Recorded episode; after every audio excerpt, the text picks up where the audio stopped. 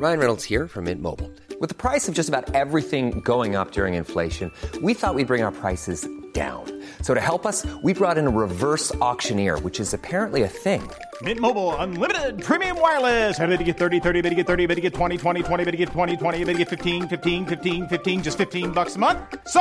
Give it a try at mintmobile.com slash switch. $45 upfront for three months plus taxes and fees. Promo for new customers for limited time. Unlimited more than 40 gigabytes per month. Slows. Full terms at mintmobile.com.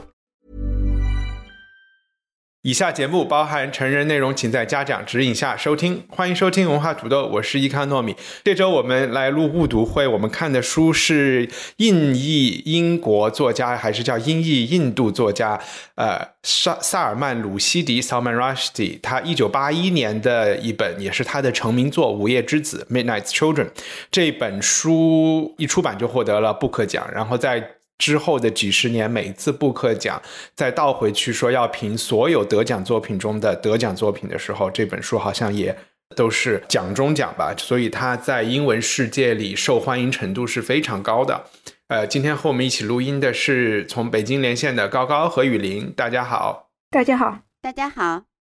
我先讲讲是我选的这本书，对吧？然后其实呃，文化土豆二零一七年的时候看过一本。呃，卢西迪的书叫《黄金屋》，那一期节目叫《川普时代的黄金文学》，那个是讲的就是移民，就是一些当代的移民在纽约发生的一个土豪的身上的故事。然后在这之后，卢西迪有写一本他自己重新写一本《一千零一夜》，对，那那个故事我也我也有看。所以今天看这个《午夜之子》还是了去我一个心愿吧。呃，一直想读这本书。先聊一聊大家读这本书的感受，然后然后给听众一个整体的感觉。高高，这是一本怎样的书？其实可以从《午夜之子》这个名字开始都可以讲。我先说我读的感受吧，就是其实我一开始一番介绍大家读这本书的时候，我特别感兴趣，因为整个对于印度历史，包括印度这个国家，我是完全陌生的。在我心目中，印度就是就是宝莱坞。就是那个电影上的那个样子，然后是一个极度极其神秘的国家。那就像这本，就像我印象中的印度一样，其实这本书带给我的也是同样一种非常魔幻的感觉。这种魔幻源自于作者的这种写作方式。其实我们可以把它想象成，它有点类似于《一千零一夜》的这样的一个样子。我们的主人公向自己的一位女伴儿来讲述自己的家族历史，然后他通过魔幻与现实相交织的手法，塑造出来一个人物，也就是说他自己。那这个人呢，这个小孩就被称为午夜之子，因为他是在印度独立日的那一天凌晨十二点诞生的。然后他通过自己的语呃描述，讲述了一个家族的变换，同时也讲述讲述了整个呃印度从。呃，印度独立一直到哎，具体的是哪一年我有点忘记了，好像是八十年，一直到八十年代，应该是，应该是一直到印度八十年代这么一长段的历史，它包含了很多印在印度这个国家发生的革命啊、战乱啊，然后经济制度的变革呀、政治制度的变革啊、历史人物的更迭啊等等。那这本书，呃，你可以把它想象成阅读感受，可能有一点像《百年孤独》。但是，呃，我的阅读体验却没有《百年孤独》那么好。其实我应该怎么说呢？如果说马尔克斯是他有一支神奇的笔，他能带着我，然后插上那种幻想的翅膀，然后跟着他一起在他的书中飞。那在这本书里，我感觉的就是我好像坐上了一艘船，跟着鲁西迪一起在印度的这段历史中。呃，去畅游，但是这个畅游的过程中，我屡屡会碰到暗礁，然后我时不时就会从船上跌到水里去，然后跌到水里的时候，我几乎要放弃了，我就觉得死了算了，然后又挣扎着爬上来，然后继续看，这就是我整个的阅读体验。嗯，跌到水里去，你是觉得阅读起来就没有那么舒，就是没有那么。对，没有那么顺畅，水里去是吧？嗯，对，就是我跌到水里去，就是真的有一种要窒息了的感觉，然后哎又拼命的挣扎着爬到船上，跟我们的作者一起再继续开始开始这段旅程，就是屡屡，这不是一次两次，是很多次，就是这样的一种感受。对他有点啰嗦，比马尔克斯，我觉得，我觉得，嗯。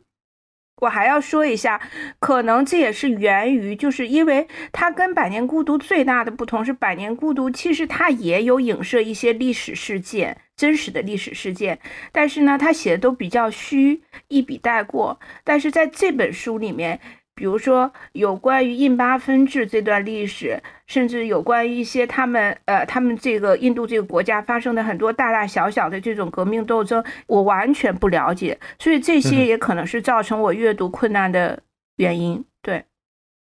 其实，在读完这本书以后，我在。倒回去翻作者写的一个序，他说他提到这本书在西方，大家其实是当奇幻来看的，觉得哇，真的就像你说是一千零一夜的一个重写印度版，讲了很多故事。但说，但是八十年代刚在印度出版的时候，印度人觉得他写的就是历史，而且他在一个读书会上，呃，一就是读者站起来就说你写的这个东西我也能写，就好像他们觉得你就是把我们的生活或者是我们家里面。都会遇到的事情写下来了而已，没有什么了不起的。然后另外一段东西，我好像也是从作者的序里讲，他希望通过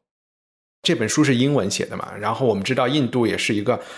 很嘈杂的，但是英文是官方语言，但是它有很多其他的官方和地方的语言。他就说，他其实是希望通过我们经常说 Chinglish，他这个东西就是印度英文，然后他也是想反映出。印度人的用印度英文思维的那种方式，所以我觉得一些难进入和他的那种讲话方式、语句的方式有关系的。然后这也应该是一个就是作者有意为之的东西。嗯，然后我也其实读的时候有《百年孤独》的感觉，这个很强。然后有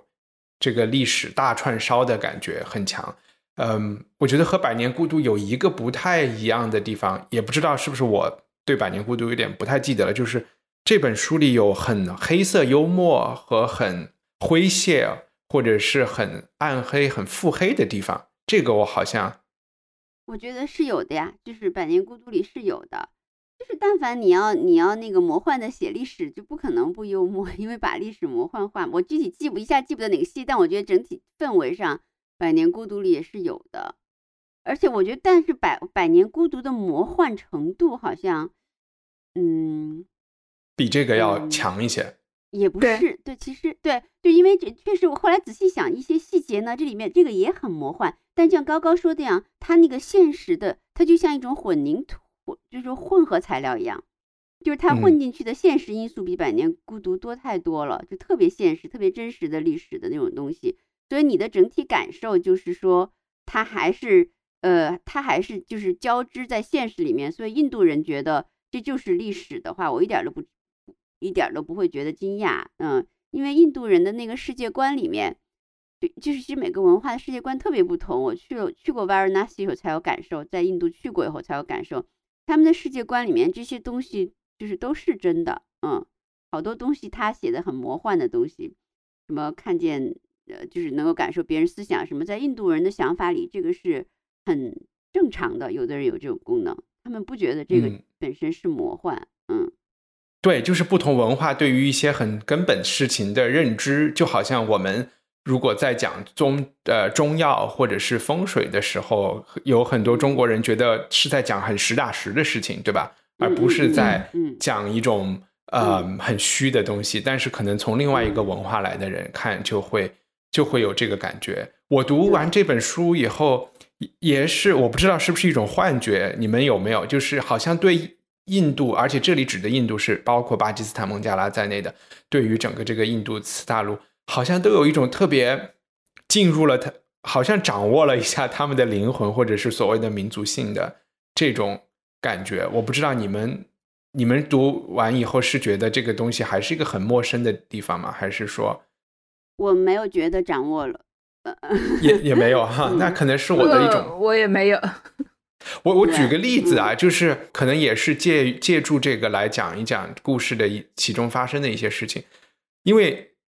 《午夜之子》这个呃，印度印巴所谓的印巴分治，或者是英国人离开印度独立，这个是四七年发生的事情。但是这个故事其实是从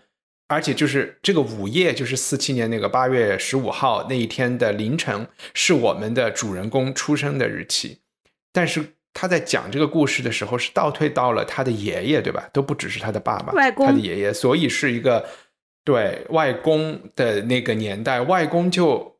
很像我们的晚清和民国的第一代留洋的人一样，他是去海德堡大学学医的，这个也和很多。东方国家的这种第一批精英出去一样，然后讲他的故事的时候，你就能感觉到，我反正是可以对照的看和中国的第一代人出去回来以后，对于呃中医啊，或者是对于这个，他就变得世俗化了呀，就是抛弃了迷信啊，就这些东西，我觉得都还是挺通的。然后，所以从某种意义上来说，我觉得和中国的对比，我也是看到的是一个现代化的，就就是古老文明现代化的故事吧。只不过它讲的是一个很复杂的感觉，可能这个要待会儿稍微进入一下才才能对聊得清楚。我其实呃，我其实跟一帆有一样的感觉，呃，但是我这种不是熟悉感，我是我是在阅读整个前半部分的时候，我试图去寻找一个参考的模板。因为，因为，呃，挺惭愧的。虽然印度是我们的邻国，但是我发现我对他完全不了解。那在整个从他外公外公的那段历史，一直到他们家族呃迁徙到孟买这段历史，呃，我我我隐隐约约的觉得，尤其是在孟买的这一段，我是把它想象成呃中国香港，就是我似乎在这段历史中。找到了我熟悉的东西，包括整个孟孟买在那个独立之后的他的那个状态，和当时中国香港的那个状态似乎有一点像，就是西方殖民者留下来的痕迹和本土人他们之间的文化的这种融合、冲突、交流等等这些东西，我似乎找到了一些熟悉的东西，但是我没有办法做到的就是，在我看完这本书以后，我我可以说我掌握了。打开印度这个大门的钥匙，我我觉得我还没有，呃，因为我还是对这片土地，整个印度次大陆感觉到，嗯，迷惑，对，就是非常迷惑。因为首先这是一个宗教信仰非常复杂的土地，我们没有办法用一种或几种宗教的呃模型去去套用在它的这片土地上的人民的思考方式，我也没有办法去把中国的一些。呃，这个 建国的这个这个东西去复制到他们身上是完全不一样的模式，所以，嗯，我这种陌生感甚至相比于比我们更远的拉丁美洲大陆来的更强烈。我不知道你们 会不会有这种感觉？我觉得我我听我我知道我我因为对印度的关注可能比你们稍微深一点点，也我也不说不能说有多深哈。一个是因为呃。我是研究历史的嘛，对吧？然后现在历史，特别是艺术史，它的互相的渗透影响文化史，对吧？嗯，你要说，其实一帆也应该，你是你你如果在英国文化当中，英国这个文化，它跟印度的联系是千丝万缕的。呃，然后嗯，我们现在研究艺术史，它必须是一种叫做 world art history 的态度，意思就是什么呢？就是说各文化各有各参照系。你不能拿那个西方经典白人艺术史从希腊算起那种那种方式来套进每一个每一个文化里去，所以我们现在艺术史呢都要特别注重文化差异性。那么我我们就会去看非洲艺术史，呃，特意去看那些跟西方特别不一样的非洲艺术史啊、印度艺术史。那就是说，呃，除了关注这个印度艺术史呢，还有因为一个特殊的机缘，就是。天卓他不是很喜欢一个中国当代艺术家，年轻艺术家，他喜欢这个，所以我们这是一个叫陈天卓的中国艺术家啊。对对对，所以我们曾经带着陈天卓和他的团队去印度，因为他的很大的心愿，当时就录一个在恒河边录一个，呃，就是说他的 video。那么我们就赞助他们，也带着他们。其实我们自己也想去探索这个东西，就到了 Varanasi，就印度教的圣地啊，就印度人都要说死在 Varanasi，他们印度教。所以那是一个特别印度的地方，非常真的是从某种从某一个角度来说，从印度教的角度来说是非常印度的一个地方。嗯，我就不说那儿的细节了。呃，我去了那儿以后，我回来给三联写了一篇短的文章，我也不能就此写出太，我也只只能是做一个见闻式的，或者跟这个我的艺术之行有关的文章。但是我一个最深的感触就是，真的你在印度一下飞，当然要转机嘛，一下飞机，出了机场之后，你就要完全抛弃你原来的。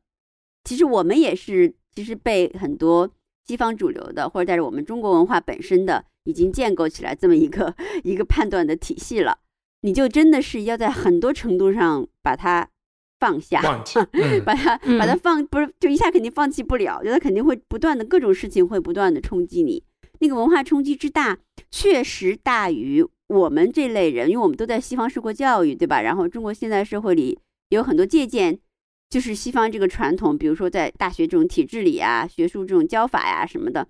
我们这种人对西方的文化冲击真的要大，肯定要大。你别看印度好像距离上离我们近，所以，所以我刚刚为什么说鲁西迪这本书特别好，已经加我加深我们很多对印印度的一种。一个角度的理解，但它确实不能说就让我们带到了印度的灵魂里面，因为，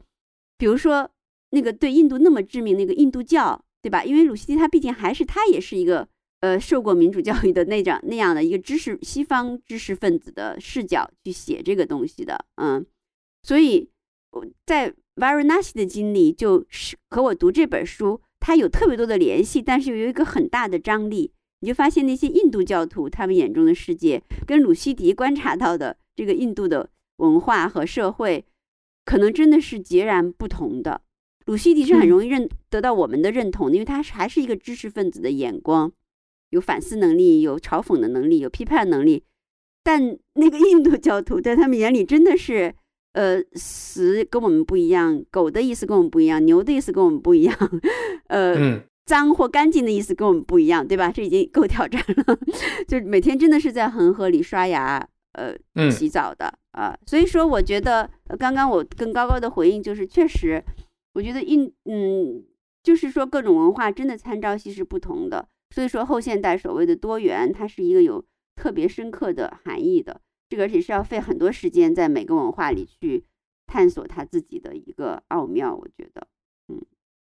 我刚才的那个意思其实没有没有那么深，我就先举一个主题吧，就是一个多元和一个单一的这个一个冲突上面。印度是一个多神教的国家，然后不愿意和他待在一个国家里的巴基斯坦是一个一元的一神论的，对吧？是一个其实是我们所谓西方的穆斯林呃，或者是犹太教或者是基督教的这这一套系统的一个东西。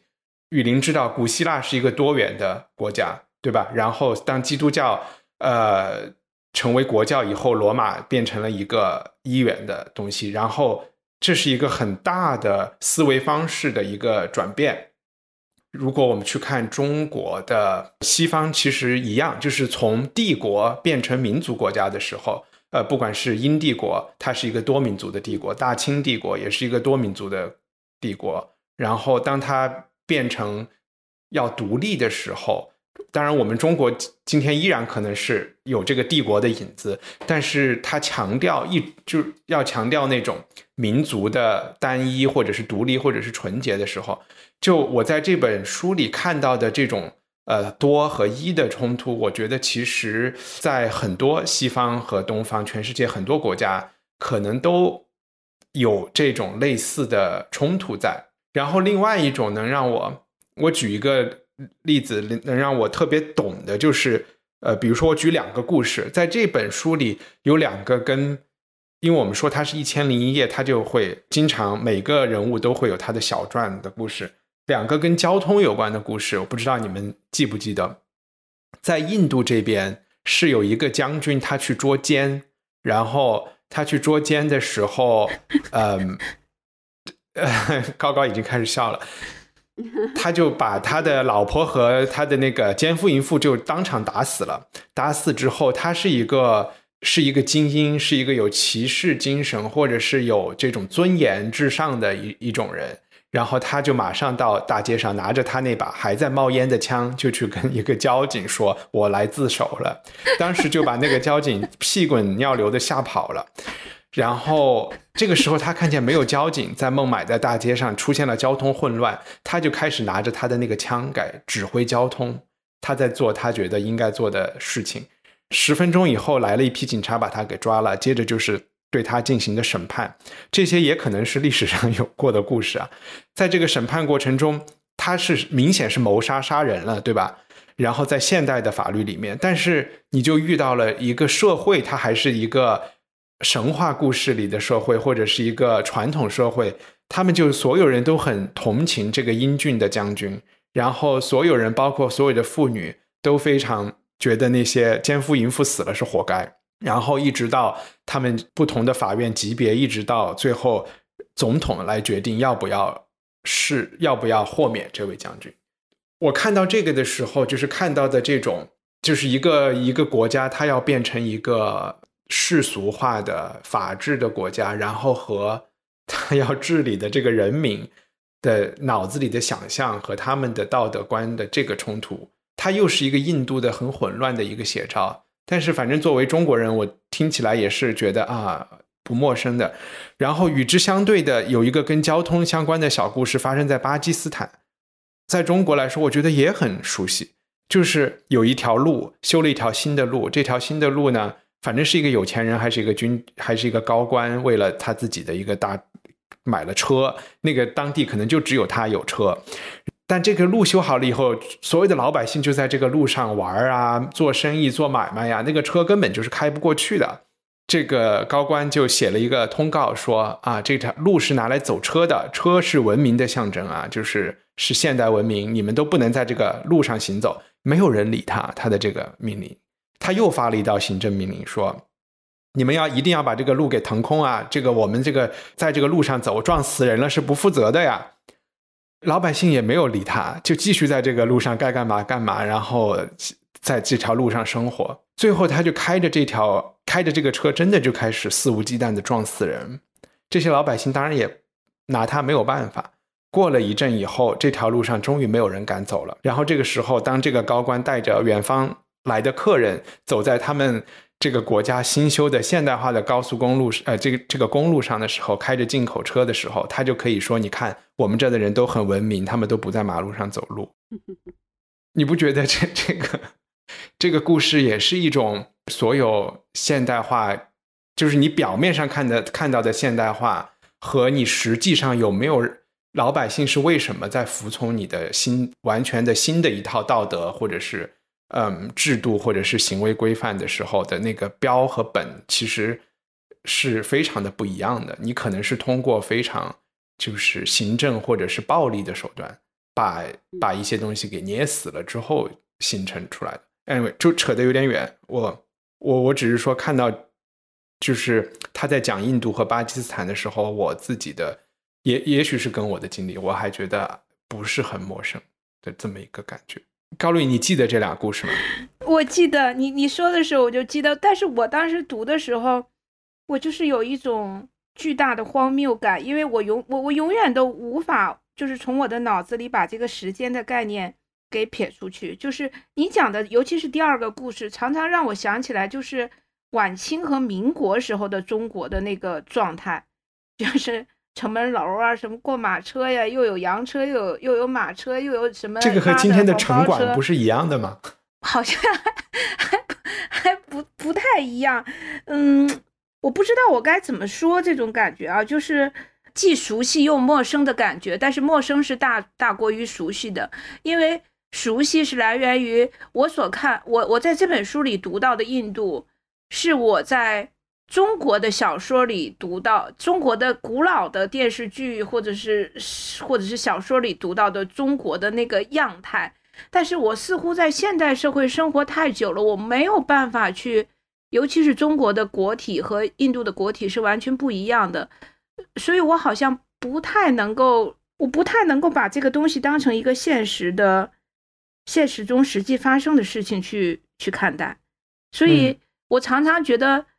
呃，作者在写这些小这些小的细节的时候，比如说他们吃什么东西啊，或者是他们在街上看到什么东西，我常常都觉得那不是真实的东西。也许就像雨林说的，因为我没有去过印度，也许我去过印度，我就完全能够接受那种视觉给我带来的颠覆感。但是现在我没有办法把小说里的东西。变成真实的视觉上的呈现，所以我就把它当成了一个幻象。就像这本小说里提到过的，就是呃梵天，他常常提到这个梵的这个概念。那在印度教里面，梵天可能就是一个所有的一切都是神造出来的幻象。那我也姑且把这本小说当成作者造造给我的一个幻象去理解，这样子。但你是说他的，就是说你说他的正常描述部分，你都有这种感觉是吧？而不是说他都我写一个他正常描述 的部分，我都会有一种这种就是嗯呃不真实的感觉。你会的，你去了印度，你也会有这种不真实。就是说他们，因为我觉得我我后来分析了，就是说这个感受确实这本书本身给你造成感觉，可能也跟我的那种感受一样。就印度这个文化是这样。就是从我觉得从哲学道理来说，就是你相信什么就会改变你的视觉，你就会看到不同的世界。嗯，你相信什么你就会看到什么，嗯，以至于当你看到了什么，你又你就去相信，然后就这一个循环，以至于你你要把世界变成你相信的样子。开始是你相信什么你就看到了什么，你要加强或者是呃，我说的有点有点有点是有点抽象，但是呢，就从印度真的是能够嗯。就是说，它很重要的一点，就是它的一个非常深的根嘛，其实是宗教。我觉得，嗯，就是我我给大家举一个例子，你可能听了很魔幻，就是在 Varanasi，我住在一个六星级的宫殿改造的酒店，在恒河都在恒河边上，因为他们那是印度人去死的地方，在恒河边上。然后我上游五公里不到十公里，有一个印度最大的烧尸体的地方。literally 烧尸体在露天烧的，我下游五公里有另外一个烧尸体，他们是二二十四小时燃着烧，然后呢，我这酒店也就在河里头洗床单啊什么的，然后然后但是呢，同时我这个酒店人家是印度教徒的，非常干净，嗯，只吃素，一滴酒精和一一一粒儿肉一粒儿油都找不到，就是那种干净和脏的那种。那种那种对吧？你就打破了你的体验，是不是？然后呢，我去那个烧尸体的地方哈，那烧尸体就是说，印度人都说，就像我们要葬于北邙一样，他们都要葬，他们就要死在 Varanasi，就是最高的死法就是死到 Varanasi。你要是一个印度教徒的话，所以那边有一排排那种他们用竹子扎的很粗的竹子扎的一种担架一样，那个将死的人就在那儿等着，然后呢，真的死了呢。就把你裹拿那个黄的，你知道那个就黄的，像佛教那种丝绸一样，就黄黄的，很好看那个，很亮那个丝绸，有点发金那种黄丝绸，给你裹裹裹，裹了以后呢，就你看不太出来了，然后再在上面裹上那一串一串的鲜花，就给你停在那儿等着嘛。然后你知道那个导游吗？导游非常大方的，你给他一点点钱，他也毫不迟疑就把你带到那个烧尸体那个灰的中间去，等于说我当时也好像。就是你你你你得把你自己东西放下，要不然你没法在那地方待。你要什么干净啊，什么这样那样卫生啊，什么尸体啊、细菌的，你就算了，对，就不要去。然后我当时就算了，我说来都来了，然后我就我们就跟着他走进去。灰里面你就看到哈，这个灰灰暖，而且奇迹啊，这个绝对不是，因为我不是一个迷信的人，一点味道都没有。他们是一种特殊的香，或者是处理过，或者是用香木，真的一点我发誓一点点奇怪的味道都没有。整个那个没有烤肉的味道吗？真的也没很奇怪，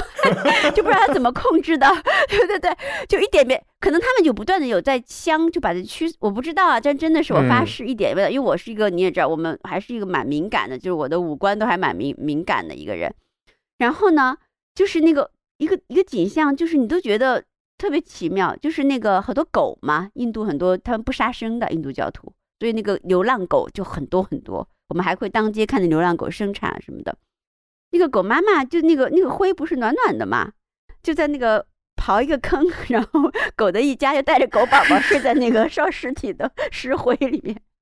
你知道吗？这就是，然后他们都很开心。然后呢，那个牛就不是牛更更不能伤了哈，圣神圣嘛，印度教那个牛就走慢慢慢又跑走过来，然后就牛呢特别爱吃那个裹在尸体那个上面那个花儿。然后牛就把那花日叼起来，然后那一串就从那个尸体的黄丝绸上日就提立了起来了。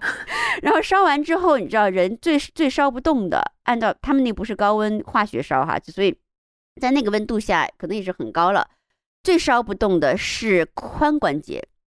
嗯，当然头盖骨就肯定又是啊，但这其余剩下就是那个髋关节，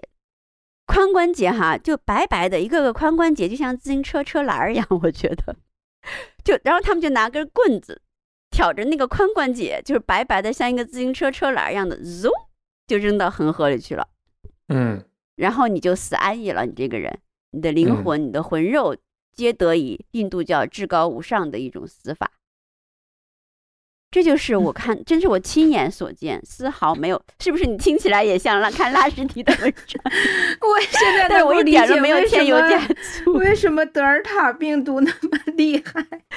我一点儿都没有添油加醋，丝毫没有。我我我等你们回头，我还可以发给你们照片儿，真的，我就是一点儿都没有添油加醋。我完全我完全理解，而且我觉得嗯卫生这件事情，大城市发生之后就有这种下水道啊什么什么的，就肯定是一个文明的嗯指标。但是我觉得什么东西卫生，什么东西不卫生，其实我们没有那么理性的在想这件事情。呃，我认识的，比如说呃，瑞典的朋友来北京，然后抱着他们的小孩就开始在餐厅的地上满地爬，然后开始舔。嗯然后我就跟那个孩子他爸说，要不要把孩子抱起来啊？地上可能不是很干净。他就说，地上有的东西都会吹到空气里啊 然后也会进入我们的眼睛、鼻子、嘴巴的。他是不是通过摸？其实它都是这样的。然后我就说，哦，OK，我的意思就是说，类似于嗯在这本小说里，他们家不是英英国人走了以后，他们家搬到了孟买英国人曾经住的地方嘛？嗯嗯，因为我们的嗯小说这个家庭，它正好是一个穆斯林家庭，然后他们就进了英国人的厕所，就说啊，印度人呃英国人大便之后就只是用纸擦屁股他他们就很震惊，这样根本就擦不干净，因为我们知道在穆斯林国家，他们一定是要洗用他们的厕所都是有水，都是有水管可以洗，把自己洗得非常干净的。英国人可能也会觉得他们的生活脏的要命，所以嗯。在一定程度上，这自己认为的科学，它只是形成了你的文化观的一部分而已，最后还是一个对，我还我还不仅仅强调那个是脏和干净的问题。我觉得，嗯比如说狗妈妈睡在是很美好，对于我来当时的感受，我觉得是很美好的。然后牛过来把那个尸体上的花儿就叼的到处嗯都飞着，我觉得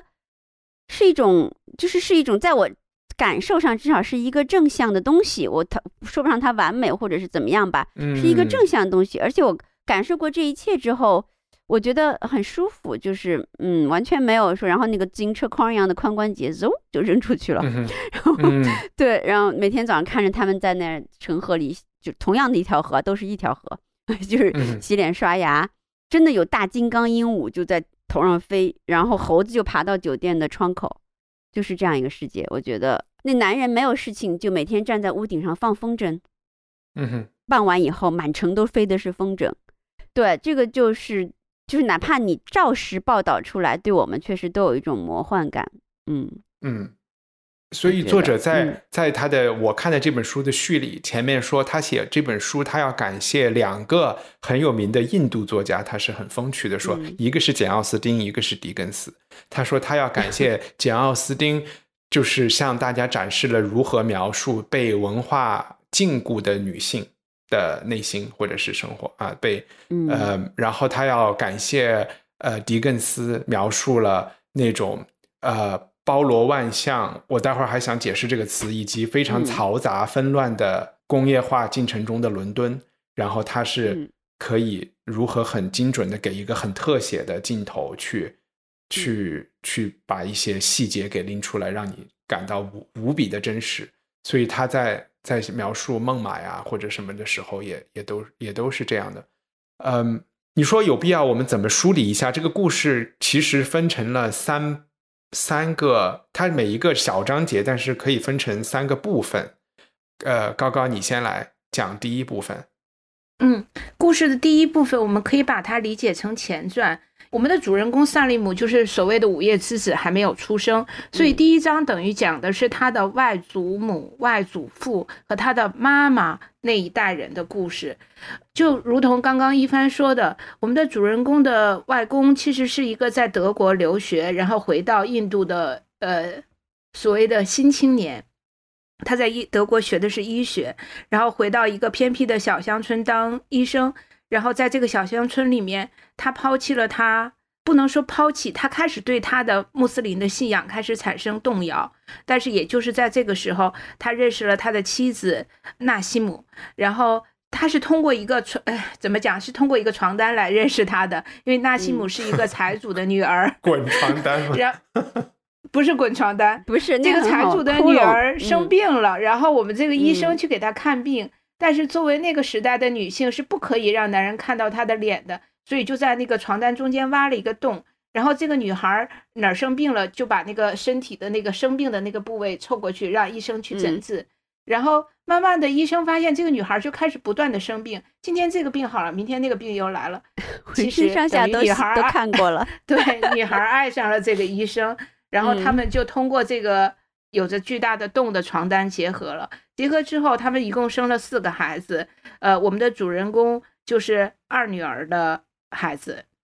那大女儿呢，是一个终身未娶的一个老姑婆，但是可能也是受过很良好的文化教育，因为她最后还成为了校长。我们的二女儿是这个家族中最黑、最不起眼的一个女孩，然后所有的人都有一点轻视她，但是她也是对这个家族最忠诚的女孩。然后三女儿呢是一个非常漂亮的、活泼的、可爱的这样的一个女孩。然后当然她还有两个儿子，大儿子呃后后来做了一个导演，然后小儿子后来成为了个公务员。那具体的故事线其实是在二女儿这边，二女儿最开始是爱上了一个革命者，一个革命诗人。这个革命 诗人在一次这个所谓的小暴乱中被别人追杀，被政府军追杀，然后就跑到他们家，被这个二女儿救下来，然后就藏在了地毯下面。然后慢慢的，这个革命诗人被发现了以后，他们就将错就错，或者是说他他们发现二女儿跟这个诗人相爱了，就把二女人嫁二女儿嫁给了这个诗人。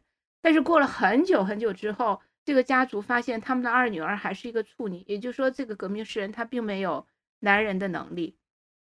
这个家族就暴怒了，然后把这个诗人给赶跑了。诗人在临走之前，用几乎绝望，然后又深情的方式写下了三个字：“我要和我我和你离婚。”就是跟这个二女儿离婚嗯了。二女儿嗯二女儿在巨大的悲痛和失落中，这个时候草率的，我我能说草率吗？或者是求助式的，就跟那个大女儿的情人，呃，或者说暧昧对象好了。这是一个商人，是一个七步商人。然后这个七步商人也很想快速的组成一个家庭，有自己的孩子，所以他就抛弃了大女儿，跟二女儿在了一在一起。然后他们就把自己的小家从那个村子迁徙到了孟买。然后这就是整个大概第一章故事的一个梗概。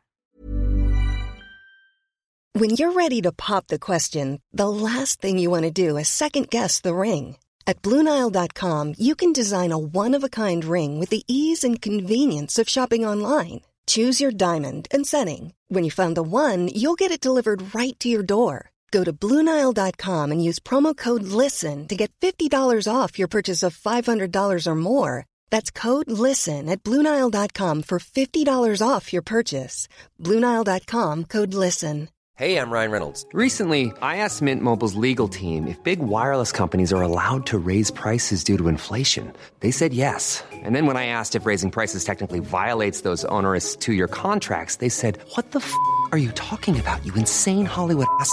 f- So to recap, we're cutting the price of Mint Unlimited from $30 a month to just $15 a month. Give it a try at mintmobile.com slash switch. $45 upfront for three months plus taxes and fees. Promo rate for new customers for limited time. Unlimited more than 40 gigabytes per month. Slows. Full terms at mintmobile.com.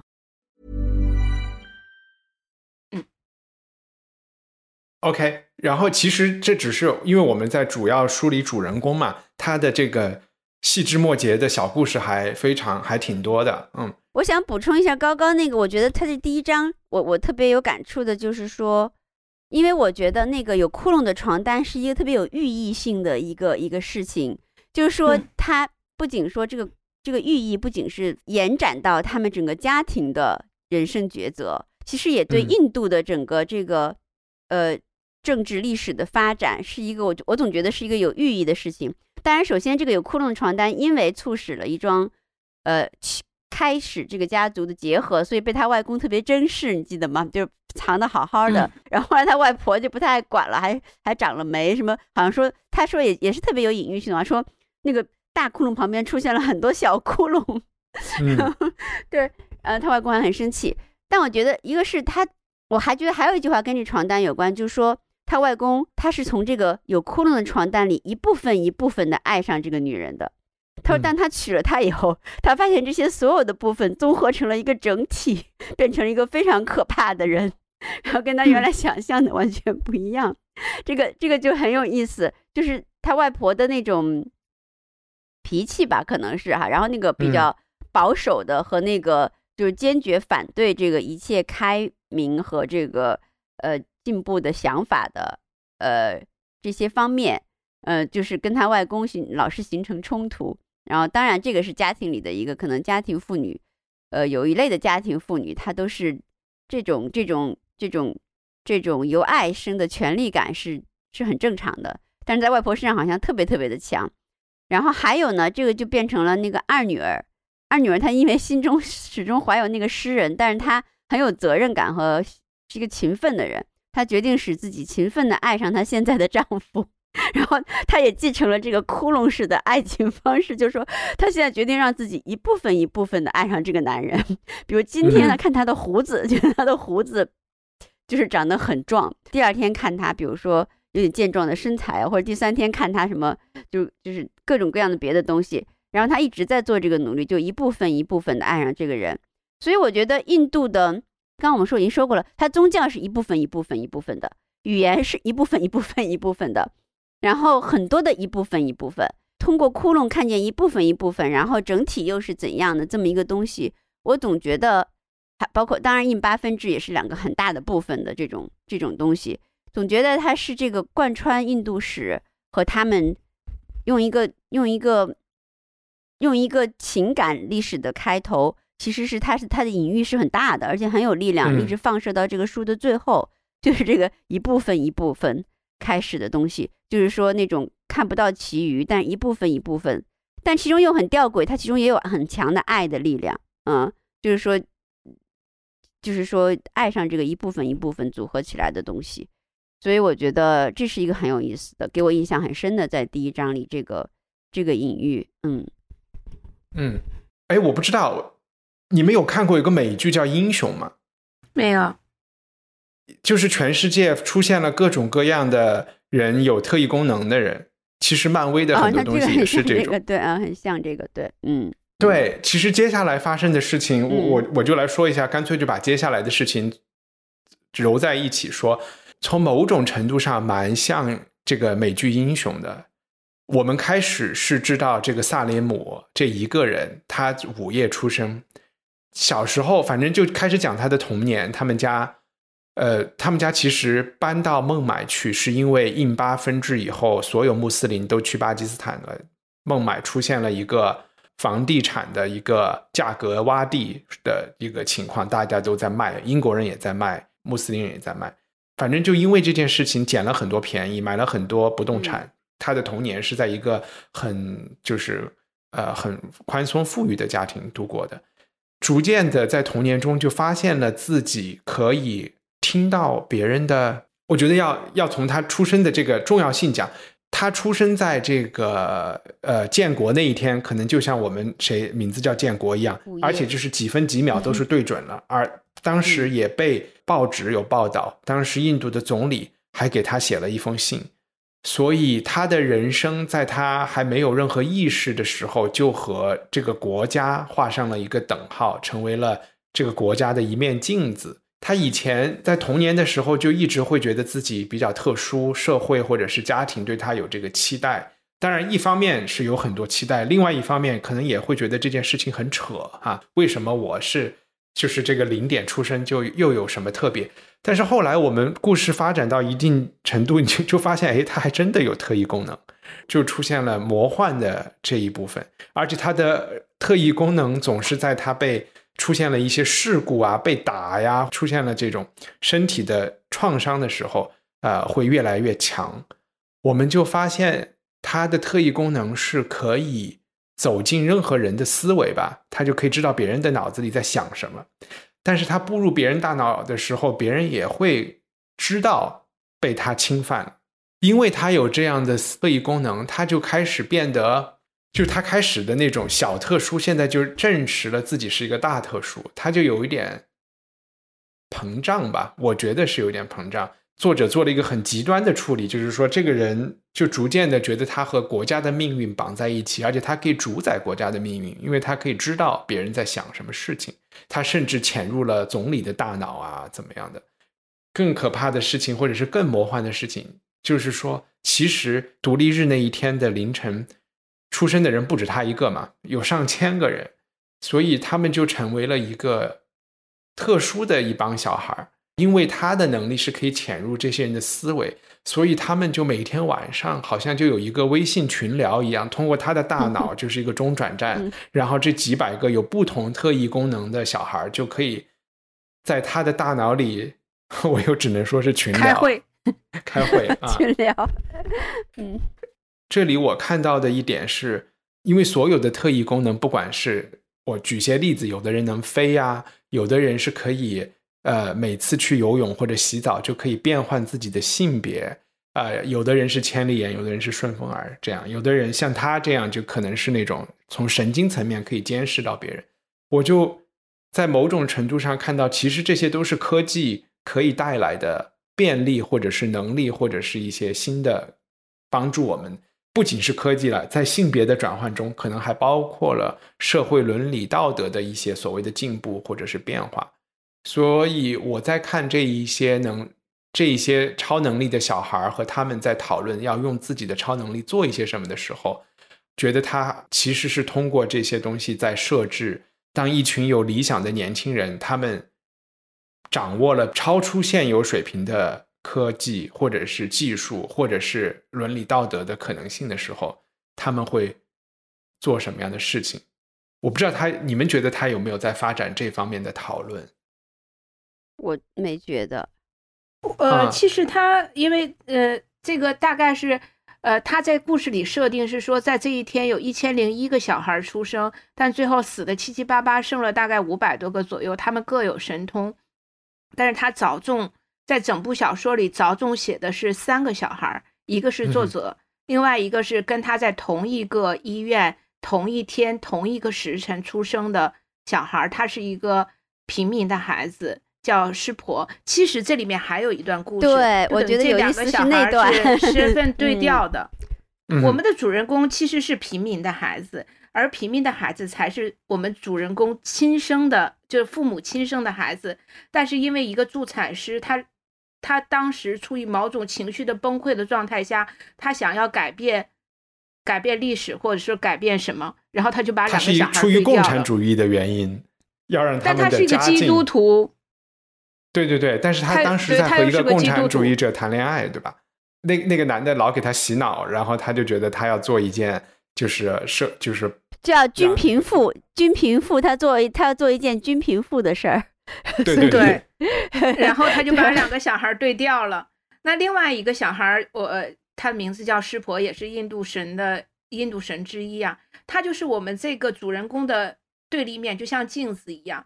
呃，那是一个非常呃力气非常大的，然后暴力的，然后甚至拥拥有毁灭力量的这样的一个人。那我们的主人公是拥有通灵读心术的这样的一个人，他是相对于感性的，而那个是一个暴力的代表。还有另外一个女孩，也就是我们主人公未来的妻子，她叫婆婆地，她是一个呃巫婆，或者是我们叫她，嗯，反正就是一个巫婆，她也有她的身份。对，嗯，她他们三重点写的是这三个小孩。那我在想，我怎么去理解这个拥有神通的这五百多个孩子？呃，我会这样想象，比如说，当一个新的时代来临的时候，一个新的国家成立，那每一个在这个新的时代下才诞生的孩子们，他们都是一个对于旧时代来说，他们都是被赋予了呃特殊的意义，或者是有特殊的能力。那这个时代也赋予了他特别的某种呃所谓的神通，但其实是。可能区别于旧时代的一些呃能力吧。那这些孩子，他们起初都是理想主义者，他们都是想为了某一个目标去活着，他们也觉得这个目标足以改变这个世界。但慢慢的，这些拥有各自神通的孩子，最终还是被淹没在整个这个大的洪流中，被淹没在这个尘世俗社会里面，最后都沦为庸常。我是这样理解。但是我们这个主人公呢，他自始至终都抱着。当然他中间也有沉沦啊，他后来又又又又有自己目标，他是一个目的性很明确的。虽然他不知道自己的目的是什么，他起初一直不停的在追问自己，我的目的到底是什么？他甚至问他的小伙伴们说，我们的目的，我们存在的目的到底是什么？那师婆说，我们存在的目的就是要毁灭，我们要把所有旧的东西都毁灭掉。那可能有的小孩说，我们存在的目的就是为了能飞或者什么，就就是有一些奇奇怪怪的东西。我是这样理解这些这五百多个所谓午夜之子的这个概念的。哎，这个和我说的，嗯，我觉得不矛盾。我我刚才的那种对理解，只是说我可以从一个并非是超现实或者是奇幻的角度来理解。嗯，呃，就是哪怕出现了一个新的技术，它还是有可能像你说的一样，本来可能一是觉得天生我材必有用，或者是我们啊发现了氢弹，发现了核能力，我们以后要去火星了，我们要怎么样了？总觉得是可以彻底的，好像改变或者是让我们进步我们的生活，但它有可能最后就是被一个大公司拿去做生意了，或者被一个政府拿去压迫人民去了，它有可能就是是的。接下来。就是萨雷姆他自己的目的性很强，我觉得他也就是说，天生我材必有用吧。因为后来发生了，在第三卷的时候发生了一个奇怪的事情，就是他可能脑子被撞了一下以后，他就失忆了。失忆了以后，他就变成了一个有一章的名字就叫佛陀。佛陀啊，他就变成了一个很有佛性的，不知道自己他忘我了。他是真正的生理上就忘我了，精神上他不知道自己是谁，在忘我的过程中，他就陷入了加入了巴基斯坦的军队，要去打孟加拉，还是要去怎么？反正呃被征兵去了。但是他在这个部队里，因为他是神经出现了问题，他扮演了狗的角色，他是成了一个狗人。因为他们那个特种部队好像是两个士兵一条狗，他们要去找炸弹还是找地雷之类的事情，排雷。因为他自己本来就是一个。鼻子长得很丑的，这个是他们家一直出现的一个梗，所以他的嗅觉就是他的一个长处。在第三段里，他们就有点像进入了森林，热带森林里面，和两个新的朋友一起。他们这三个人就其实他们是四个人，就有一点奥德赛一样的一个在森林里面的一个奇幻的漂流的这么一个过程。在这个过程中，它呈现出来的都是逃离。出世，因为他作为他们这个团队的狗，把他们引离了战场，带他们去到了一个丛林里面是躲避的，然后甚至在里面还碰到了女儿国之类的事情，他们又陷入了这个和奥德赛也很像，陷入了这种肉体的欢愉中不能自拔，然后这一部分就感觉是和前面那一部分很就是完全是他去探索另外一种活法，就是没有目的性的，什么都不要的。很佛系的躺平的，然后甚至是抛弃人性，我就当一条狗的快乐的这种东西。但是在呃小说的最后，他又还是拉回来了一点，对吧？高高，呃，我觉得那段描述特别像一个人嗑药嗑大了的那种，嗯，那种感 觉。但后来，呃，他又突然的恢复了记忆，他想起了他自己是谁。然后他又把这些人带离了这个热带雨林，回到了世世俗社会中。其实不矛盾的就是，呃，虽然之前在他知道自己是午夜之子的时候，在他知道世界赋予了他那种特别的身份的时候，他把自己和整个印度历史和巴基斯坦紧紧的捆绑在一起。但是当他这个身份丧失了以后，他就迷失掉了。呃，就像这个书的这个作者，这个这个标题叫佛陀这一段叫佛陀。佛陀就进入了一个完全空的无我的状态，他完全就是靠着这种本能残存的本能去去行动，我觉得是这样。然后后来，当然他后来又回到了印度，在印度他又遇到了他的妻子婆婆地，就是那个另外一个有神通的女孩，这也是第三章最后部分的故事了。然后他也遇到了师师婆，对，嗯，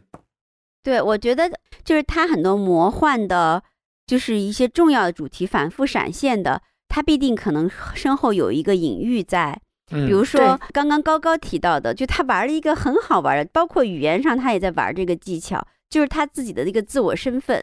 就是这个 self identity。他经常写说啊，我妈妈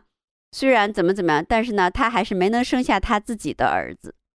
嗯，就是实际上他他妈妈他写他妈妈怀孕那个时候，那有一句话写的特别有意思。我们当时看，我们就会读者就会一抹一一奇怪，就说好奇怪什么叫他妈嗯妈没能生下他自己的儿，他生下的还是不是他自己的儿子？反正这么一句话就很有意思，但你也很受吸引。但最后还有一个事情特别有隐喻意义，绝对有巨大的隐喻意义，就是他说过，他说那么我就变成了一个有四个父亲的人，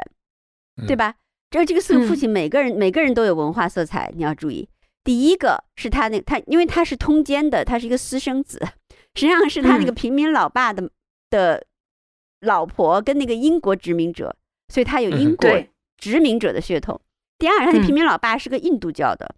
所以他有嗯印度教的血统，他是印度教唱歌的人，呃耍戏法了什么的哈。然后呢，嗯第三，那他他现在爸爸是穆斯林，对吧？嗯，对是就是他们是穆斯林的。还有一个那个是革命者，是让他妈妈一直爱的，他妈妈心中想的其实就是虽然他的身体给了他现在的爸爸，但他的血和灵魂当中，他妈的血和灵魂当中都还是那个人。所以那个嗯隐形的爸爸是一个诗人加革命者的成分。所以说这四个象征意义是非常强的，这四种血脉和基因，这四个爸，嗯，然后造就了这样一个我。他在后来还很有趣的说，他是有能力给自己创造更多的父母的。对对对对对，他他还给自己后来又找了一些吧，他在巴基斯坦就是他的他的姑父吧，嗯相当于啊，也成为了他的养父，在一段姨父姨父嗯姨父嗯啊，对，嗯嗯，这个也很有意思，因为就是创造父母就是一个新建的国家，一个否认自己过去历史的存在要做的事儿，没错，就重新嗯写你的，重新创造你的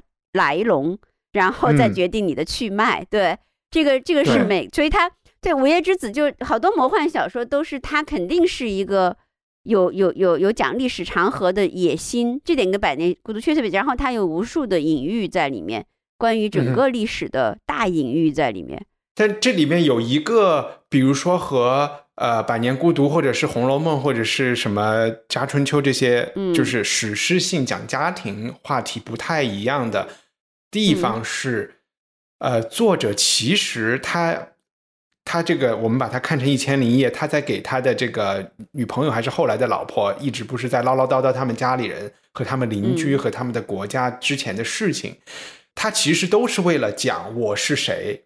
我是什么人。对，就是嗯我刚才想说，他有一个就是说我包罗万象的这个概念在里面。他就有一段我念一下，不是很长，他就说，嗯那么我是干什么的人？在原文里就是 Who am I？我是谁？他说我的回答是、我是在我之前发生的所有一切事件的总和，是我所见所为的一切的总和，是别人对我所做的一切的总和。我是所有一切影响我也受到我的影响的人和事。正因为世上有我这个人，有些事情在我身后才会发生，我便是这些事情。就讲到了未来，我在这件事上我也没有什么特别之处。每一个我，如今六亿多个人口中的每一个我，它指的是这个印度次大陆上的，都有这种多重性。我最后再说一遍，要理解我，你必须吞下整个世界。所以他去描述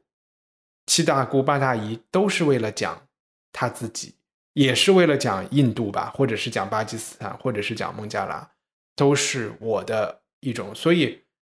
这个就和刚才雨林说，你们俩都说，就是读这个东西或者是理解印度，需要放下一些我们既有的东西，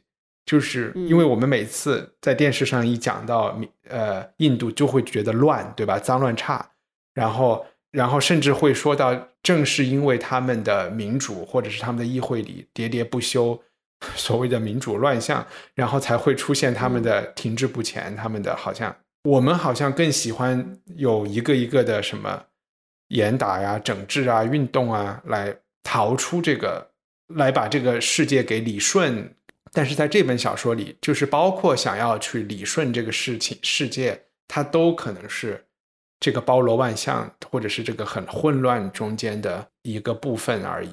因为他在里面也讲到，其实巴基斯坦的这一支故事，就给我很明显的感觉，他就是一个抛弃了自己乱的那一个方向的，就是说啊，我们现在终于不用和这些印度教的人、这些让牛在街上到处乱跑的人可以不和他们当一家人了。我们要清清静静的来创造一个巴基斯坦，是一个纯洁的国家，是一个穆斯林的国家，也是在一个很乱的这个世界里，会一群人会有的一个正常的冲动吧。对，我觉得《午夜之子》，对我觉得你说的特别好，但我觉得《午夜之子》确实也有这种，它可能就是象征着，其实不见得是说非要一个建国，就是说每代或者是每个社会中总有这么一些敏锐的，就是想要做这种没有用但要探寻真相的，或者是所谓的作家呀，就是说，嗯呃，知识分子啊，是这一类人的一个一个，也是也是跟这类人的这种体质，我觉得有有一点点隐隐喻性的关系。嗯，就是总有这么一些孩子，嗯，可能他们天生的敏锐，但不见得有好的结果了。当然，对，嗯，就嗯或者是这些这些创造性的人，或者怎么说，我不知道怎么说，呃，或者有观察力、有批判力的人，当然都每一代总会有有这样的人。最后那那段其实我觉得写的挺好，他说既不能安宁的活着，也不能平静的死去，这一切嗯正是午夜之子的特权以及对他们的诅咒。嗯，就非常像这嗯种要不断探寻真相，或者是嗯，要对到底深处有什么感要有兴趣，或者是或者有有一种天赋的东西，让他们对这东西敏感的这么一一群人。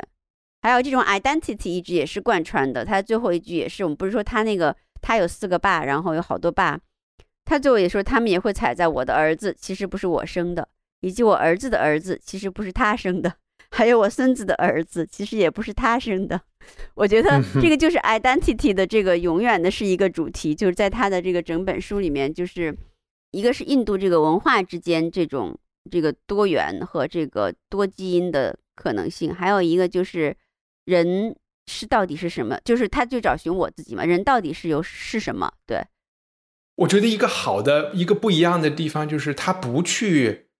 追求这个 identity 的纯洁性。他他在孟买长大，他后来他们家不得已搬到巴基斯坦去，他后来又回到了孟买。就是说，他们家的冲动不是说啊，我们是穆斯林，我们就应该从孟买这个千年的古都搬走，搬去巴基斯坦，搬去这个卡拉奇。他们不是这个冲动，他们家的对他们其实做出了一件，如果我们要说种族性、呃民族性或者是宗教性，他们做做出了我们觉得穆斯林商人，呃经因为穆斯林历史上经商嘛，就是起码是阿拉伯这边的，就是他们一定会做的事情是，他们发现所有穆斯林都搬走了，我们应该在孟买去买便宜的地。他们其实本来不是孟买人，是喀什米尔的人。嗯，他去了回去了巴基斯坦，他们也觉得怪怪的。回到了印印，回到孟买，他们后来也会觉得有一种熟悉的熟悉的感觉。所以我觉得他不去追求这种，对，回到爱就是身份的他。肯定是对他一开始嗯就是、他就是就是赞美这种事情，我觉得他整个书里面是对这个东西是很很自以为傲的，什么四个爸呀，几个 对可以再造父母啊，什么这些东西，它不是一个负面的。你说的对，他们家是由于市场经济带来的是一个开明家庭，嗯，由于嗯由于经济就由于。所以，所以是个商人家庭呢，但他同时是个开明的、较开明的一个家庭。对嗯他外婆就是觉得他们讲了一个特别逗的事情，他们家谁要女儿是他姐要去唱歌是吧？要当歌星，嗯然后他妹妹他他妹妹他他姥姥就特别特别不赞同，就说你你这算什么工作哈？就是工作就是，比如说我们是共产主义国家，我们就会觉得觉得工作你就是去找去当公务员啊，按时上下班拿一份工资，然后有养老，这个就是工作。他们的工作特别的，他姥姥说工作就是你应该去买一个加油站，然后呃然后呢，你还然后去雇一群助手，然后让这些助手在下面工作，你就监督着他们，这才是正经的工作。我觉得他还是带来了这个等级社会的一些很有趣的。嗯，就对就他哎他还蛮有商人他工作，其实也也不是想让他干活，不是出于劳动光荣，就是你就应该去做一个监督手下的。这个我我嗯读到这儿也也会觉得，反正挺搞笑的，嗯。对，我觉得他嗯还有整个书里面，他确实，因为他可能一开始就有写历史的这种，呃，肯定啊，不是肯定肯定是有对，像写一本历史长河小说的，所以他的那个嗯时间感很好，他总是前后左右的逻辑安排都很精妙，嗯。比如他会时常的提起，时常的跳到另外一个视角来说，那时候谁还没有怎么样呢？或者是谁马上要马上要对，就然后这个这个这个小姑娘，别看像现在那么牛，她回美国杀了个人，然后对最后什么被抓起来，好奇。对对对，然后他写这个老仆人，虽然现在怎么这么恭顺哈、成为了一我们家的一个炸弹什么的，最后却，呃，他现在还没有离开我们家，他马上就要离开我们家，一离开就要出事儿，啊、就这种哈、像定时炸弹一样，噔噔在响，就是他不断的嗯。就是说把未来和过去和现在混一混，嗯，然后他自己确实，他这个语气确实像一个能知道，呃，前世今世就就是前世今生后来的这种先知的语气一样，就把整个都好像揉在一团，在这样写，嗯，嗯，我觉得有时候也挺也挺有意思的，嗯。要不然一人找一段来读一下，然后呃，我我只是想把故事的最后补全一点点，就是说，在第三章的时候，他提到了 Indira Gandhi，就是甘地夫人，反正我们这边好像叫印度铁娘子之类的这个政治家，他会有一段时间是相当于印度有一段戒严的严管的时期，发生了非常多暴力的事件，其实很多人被捕，然后他们也在推行计划生育、强制绝育啊，和我们国家其实很像。在这个他在小说里其实是把这个强制绝育的运动，呃，描述成为了其实是政府要把在要把这些有超能力的人赶尽杀绝的一个幌子。其实他们特工在下面是在追杀他们，是要让他们断子绝孙。但是最后，呃，因为在小说的最后，他还是有他的下一代的，所以这件就虽然这一千零一个呃午夜之子还是留下了一些后代。这样，你们找的时候，我觉得我先，要不然就读一下全书的第一段吧。我觉得第一段其实是可以读的，原因也是。也是因为看完了整本书，回去读第一段的时候，你就会觉得最初你看到的这个不知道他在说什么的事情的每一句话、每一他提的每一件事情都是有原因的。他说：“话说有一天，我出生在孟买市，不，那不行，日期是省不了的。我于一九四七年八月十五日出生在纳里卡尔大夫的产科医院，那是哪个时辰呢？时辰也很要紧。嗯，那么是在晚上。不，要紧的是，事实上是在午夜十二点钟声敲响时，在我呱呱坠地的时候，钟的长短针都重叠在一起，像是在祝贺我的降生。哦，把这件事说说清楚，说说清楚。也就是印度取得独立的那个时刻，我来到了人世，人们喘着气叫好，窗外人山人海，天空中放着焰火。几秒钟过后，我父亲把他的大脚趾给砸坏了。不过，他的这个麻烦同在那个黑暗时刻降临在我身上的事情比起来，那就是小事一桩了。因为那些和蔼可亲的向你表示欢迎的钟声，具有说说一不二的神秘力量。这一来，我莫名其妙的给靠到了历史上，我的命运和我的祖国的命运牢不可破的拴到了一起。在随后的三十年中，我根本摆脱不了这种命运。占卜的替我算命，报纸庆祝我的诞生，政客们正式承认我的身份，货真价实。在这桩事情上，我一点发言权都没有。我萨里姆西奈，后来又有了拖鼻涕、花面孔、秃子、吸鼻子、佛陀，甚至月月亮伴儿等各种各样的外号，已经与命运紧紧的纠缠在一起。就是在最好的情况下，这种纠葛也是很危险的。在那个时候，我连自己的鼻子都不能擦。OK，读完了，我我就想说，他在这里面提到的，比如说纳里卡尔大夫的产科医院啊，然后就时辰这些就不用说了。比如说他父亲后来是在什么情况下把脚趾给砸坏了呀？以及他为什么会用政客们正式承认我的身份，货真价实？因为后来有调包的事情，你才知道他为什么要专门提一下他是货真价实的。就是其实再到头来看，这第一段写的是很精细的一个一个开篇。对，它其实整本书结构都还挺精细的，嗯，各种嗯细节接前后接在一起。嗯，那我就我就比较随意的，因为实在很多 可以研读的，我就随意的，呃，就给大家感受一种氛围。因为一帆刚刚选了一种特别经典的，就是在全书中很有分量的段，那我就给大家读一种氛围感的这种东西。嗯，就他写他外公在一种政治有有当时有一种先进的政治运动，导致。先进而经常我们会有先进而浅薄的政治运动啊，就是但导致大家都去相信他哈，然后大家就很乐观，然后就写了这个说他外公是呃阿达姆阿奇兹大夫，他说那年晚夏我外公阿达姆阿奇兹大夫染上了一种极其危险的乐观毛病，他骑着自行车在阿格拉到处转悠，嘴里刺耳的吹着口哨，尽管吹得不好，可他是满心快乐。染上这种毛病的绝对不只是他一人。政府当局不惜一切代价要将它扑灭，但那一年这种恶性的疾病在印度全国各地爆发了，必须采取强硬的措施才有可能防止它失控。这后面很很繁复啊，就是有有的老头儿，呃街路街边老头就会说，一边怀疑这是个骗局。我已经活了两辈子那么长了，年纪最大的一个说道。由于那么多的年头在他的声带周围互相摩擦，他说话的声音就像旧收音机那么吱吱咯咯的。我从来没有见过这么许多人在这样糟糕的时候这么快活，真是鬼迷心窍了。那确实是一种生命力很强的病毒。照理说，但是天气对他们的繁殖就很不利。好，然后就后面就写了这个这种革命运动，最后不就是失败了嘛？然后那人被杀了，然后那个诗人不就是？对，我再说一点，这个诗人就这个这个革命运动的一个主要的领导人，这个记者哈，就他被杀了。这样那诗人呢，跟他同处一室，但逃出来了。他这逃窜的时候有一个有一个想法也很有意思，他正在逃，他边逃边想，他说他年轻的时候曾经和一位画家同住一个房间，那个画家想要把生活中的一切都画到他的画中去，结果画越画越大。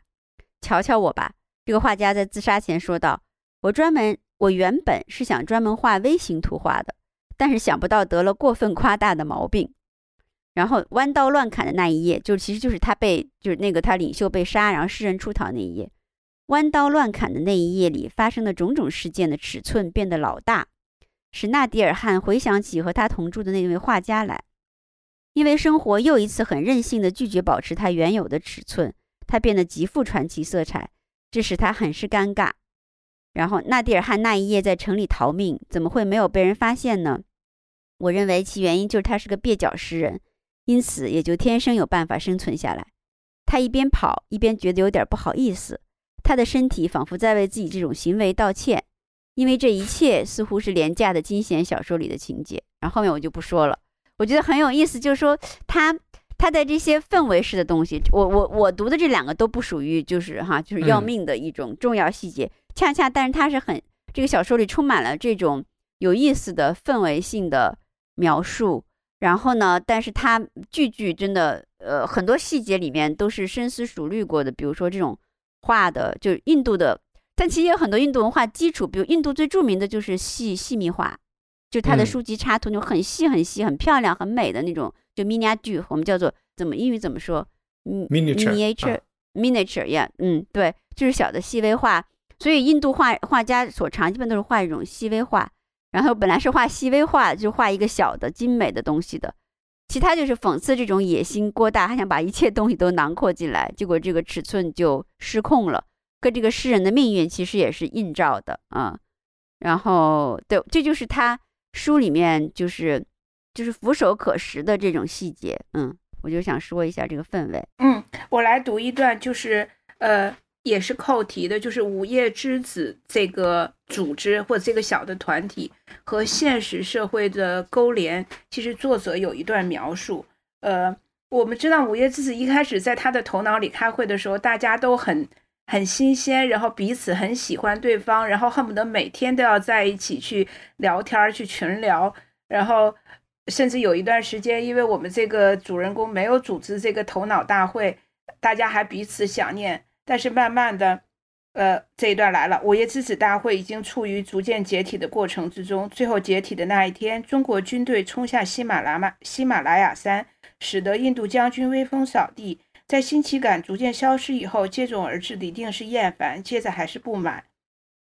等等的。中间有一段，我就不详细讲了。还有一些其他因素在起作用。无论小孩子天生具有多大的法力，他们总没办法不受到父母的影响。成人的偏见和世界观逐渐主宰了他们的心灵。我发现马哈马哈拉斯特拉邦来的孩子讨厌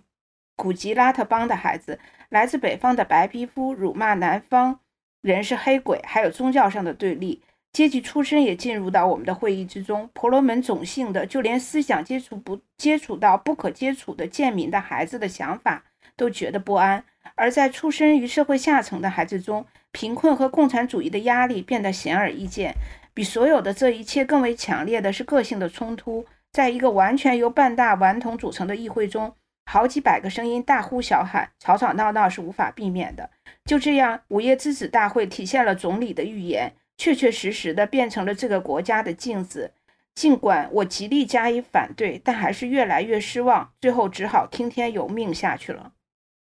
我觉得这就是完全的熟视社会的一个一一一段就是描述了，嗯，